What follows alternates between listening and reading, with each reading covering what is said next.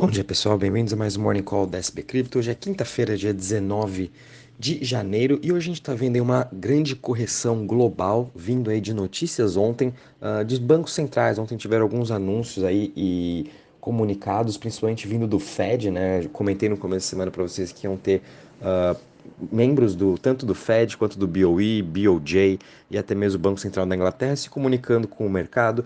E ontem realmente eles reafirmaram, principalmente vindo do Fed, que eles vão manter a taxa de juros alta, não estão pensando em nenhum corte, a inflação tem que ficar estável para que daí sim Banco Central americano possa pensar aí em voltar a cortar os juros e com isso aí trouxe um banho de água fria para todo o mercado global, né, até mesmo cripto, uh, mas principalmente aqui para as, as ações globais vindo dos Estados Unidos, a gente pôde ver aí Nasdaq, S&P caindo mais de 1%, é, e cripto também teve os seus problemas aí muito com as notícias do DOJ, né, indo agora uh, e, e processando contra a, a corretora russa, né, a Bitlazard, em que agora estão sendo processados e agora também que estão tentando colocar a Binance um pouco nessa jogada. Estava lendo aqui uma notícia uh, falando que a Binance também ajudava a Bitzalard a processar transações ou tinha alguns clientes, enfim, tá, tá bem estranha essa notícia em relação para a Binance, né? Obviamente, da, a, essa corretora russa já era uma corretora sendo investigada há muito tempo, né? E obviamente acho que tem toda uma jogada política em relação a isso, por conta da guerra entre Rússia e Ucrânia.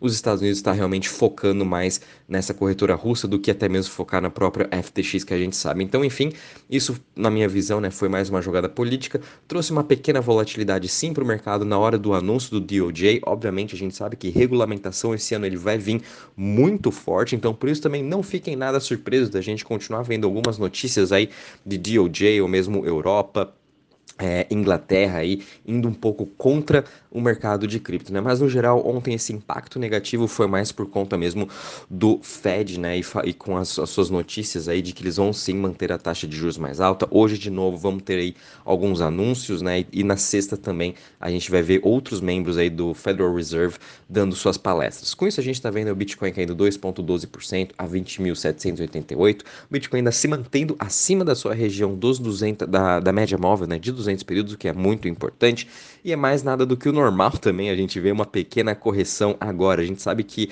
olhando por, por diversos outros indicadores, a gente já está muito overvalued, né? A gente já passou aí. Uh, dessa, parte agora de realização de preço, a gente está vendo um ânimo muito forte vindo no Twitter. Todo mundo acha agora que é bull market, mas a gente está muito longe de um próximo bull market, né? Então, é, esse otimismo todo agora, vamos se acalmar um pouco, mas a gente está vendo essa pequena correção, o que é muito bom até, por sinal, eu já queria mesmo ver essa correção, é muito melhor a gente ir subindo aos poucos do que ter essas altas de 50, 60, 70% em uma semana.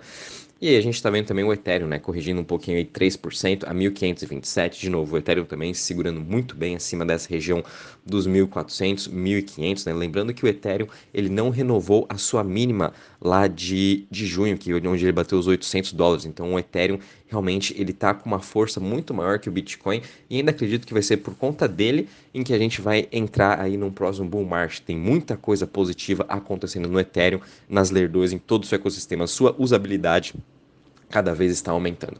A gente também está vendo BNB caindo 3,22% a 290 dólares, seguido de Ripple caindo 0,77% a 0,38, Cardano também caindo aí 4,60% a 0,33%, Dogecoin caindo 5,79% a 0,08% e Polygon caindo 5,18% a 0,94%. Já em relação às maiores altas das últimas 24 horas, a gente está vendo a Engine Coin subindo 21% a 0,44%. Engine é uma também das principais uh, marketplaces aí de jogos de NFT. Não foi tão falado essa semana, mas a gente está vendo aí uma excelente recuperação dessa cripto, seguido de Cava subindo 10,52% a 1,03%. Frax Shares continua na sua excelente alta, subindo em mais de 10% a 9,43%. Frax também tem, tem a sua narrativa muito forte vindo uh, do, do liquid stake né, de Ethereum. As pessoas agora estão utilizando mais o Frax Shares para fazer o seu staking de Ethereum, com isso também vai aumentar cada vez mais a receita do protocolo da Frax. Né, dos últimos sete dias está com uma alta de 57%. Uh, e agora as maiores quedas das últimas 24 horas, a gente está vendo aí Monero caindo 9% a 158 dólares, seguido de KuCoin caindo 8,13%. ICP caindo aí 7,56%. Em relação ao Crypto Fear Index, ontem a gente fechou em 52 pontos, estávamos aí no, no neutro, né? Agora a gente já caiu para 45, voltando um pouquinho para o medo, mas enfim, é mais do que normal também, isso conforme falei. Agora, não duvido nada que do nada a gente volte para o Extreme Fear até, né? Ou até mesmo voltar aí abaixo dessa, desses 40 pontos, muito por conta dessa correção que a gente vai ter e talvez aí de outros anúncios que vamos ter essa semana, vindo dos membros aí do Federal Reserve ou até mesmo do Banco Central Europeu. Então a gente sempre tem que continuar também analisando o macro, porque ele vai impactar sim toda a narrativa global, né? E como a gente pôde ver ontem, acabou também com um pouco com a nossa festa dessas duas primeiras semanas, né? Qualquer notícia deles de que eles vão manter os juros altos, inflação, estão uh, com medo ainda da inflação voltar a subir, isso volta assim a trazer pânico no mercado. Não sei por que também volta a trazer, mas enfim, a gente ainda sabe que tem esses riscos macros e que a gente vem comentando toda semana. Então, por isso, temos que ficar aí atentos. Vindo um pouquinho para a parte de DeFi, né, de Total Value Locked, hoje está uma queda de 1,51% a 70,23 bilhões, né, é, quando a gente analisa também os principais protocolos aqui de DeFi, todos eles com uma queda de 1 a 3%, no geral na semana e no mês todos eles estão muito positivos ainda, subindo mais de 10, 20, 30%, né? Realmente nessas duas primeiras semanas os investidores voltaram forte a estar tá fazendo seus stakings, principalmente aí com toda essa narrativa do upgrade do Xangai, né? Todo mundo querendo fazer seu staking de Ethereum.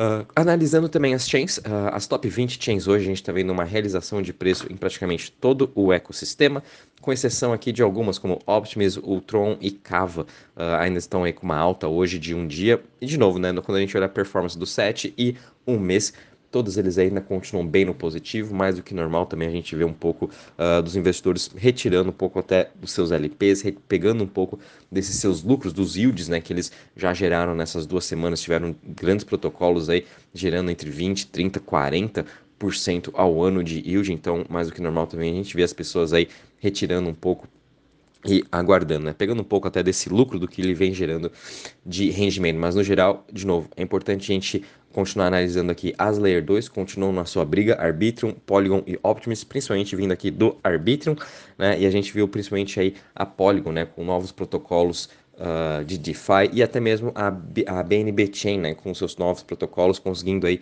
atingir mais pessoas, por isso também que ela vem subindo já esses 11% nesse um mês.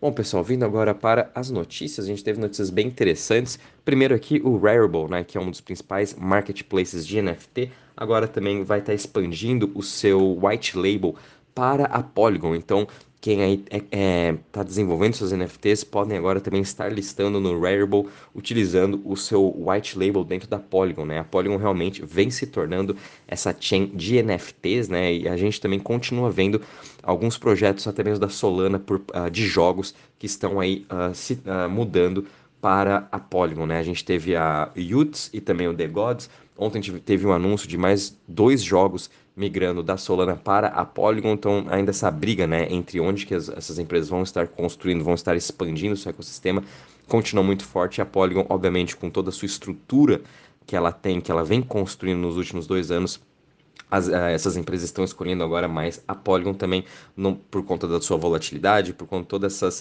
uh, interferências até que tiveram mesmo com Solana e FTX, apesar que essa narrativa já está mudando, mas uma coisa que Solana falta, que Polygon tem de sobra, é caixa para conseguir ficar pagando esses projetos para irem construir lá neles, né? Então isso também afeta bastante.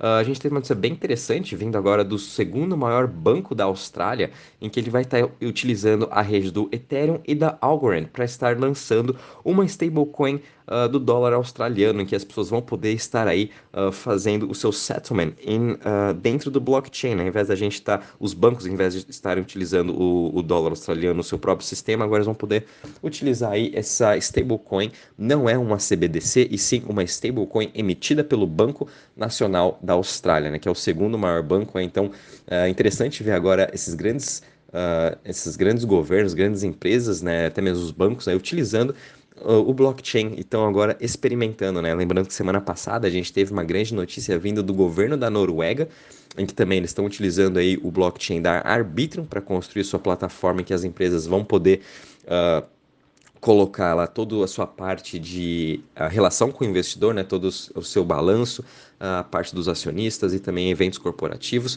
É, quem sabe também eventualmente vão estar lançando alguma stablecoin, o Banco da Noruega, mas a gente está vendo aí a Austrália muito empenhada também sobre essa utilização e quem sabe mais e mais governos vão estar utilizando o Ethereum, até mesmo Algorand, esses outros aí uh, blockchains. Vale a pena a gente começar a acompanhar porque esse ano as instituições, empresas, governos, o mundo todo cada vez mais vão estar utilizando o blockchain.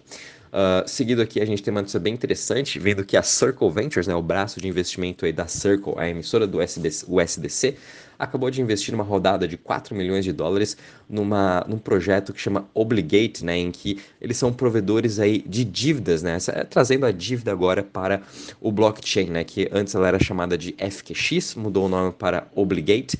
Então achei também bem interessante, é uma outra forma das pessoas começarem a trazer né, uh, os produtos financeiros que estão off-chain para on-chain, o que também vai ser uh, uma evolução gigantesca esse ano, vindo até mesmo para DeFi.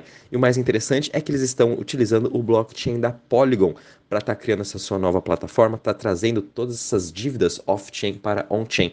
Até imaginaria que eles utilizariam aí, talvez, quem sabe, a Avalanche, que tem também esse grande objetivo né, de tokenizar tudo no mundo off-chain, mas escolheram aqui o blockchain da Polygon. Então, bem interessante mesmo a Polygon sendo até escolhida para essa parte de DeFi. A gente sabe como o Sandeep, né, ele quer realmente que a Polygon seja esse hub tanto de NFT, DeFi, o Web3 e games. Né? Por enquanto, Polygon, conforme falei, é mais focada em NFTs em games, mas agora vindo aí essas grandes empresas, quem sabe DeFi começa a florescer mais ainda dentro da Polygon.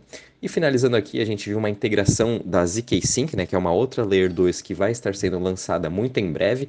Também o lançamento do seu token acabou de se integrar ao Expresso, né, que é um outro sistema de integração de privacidade dos blockchains, o que vai ajudar nas transações uh, privadas dentro aí do ZK-Sync. Lembrando também que ZK-Sync está construindo a sua ZK EVM, né, que também já é uma parte de privacidade, então o Expresso vem para complementar mais ainda esse todo o seu ecossistema de transações com privacidade dentro do blockchain. O ZK-Sync também já vem desenvolvendo a sua Layer 3, ah, então a gente tem muito desenvolvimento ainda para esse ano vindo aí para ZK-Sync, Layer 2, a gente já tem Layer 3, Layer 4 sendo comentadas dentro do Ethereum, né? Enfim, as notícias aí estão bem positivas hoje. É, cuidado com essas realizações de preço, essa volatilidade do mercado, com todas as notícias que a gente está vendo, principalmente vindo dos anúncios aí dos membros dos bancos centrais.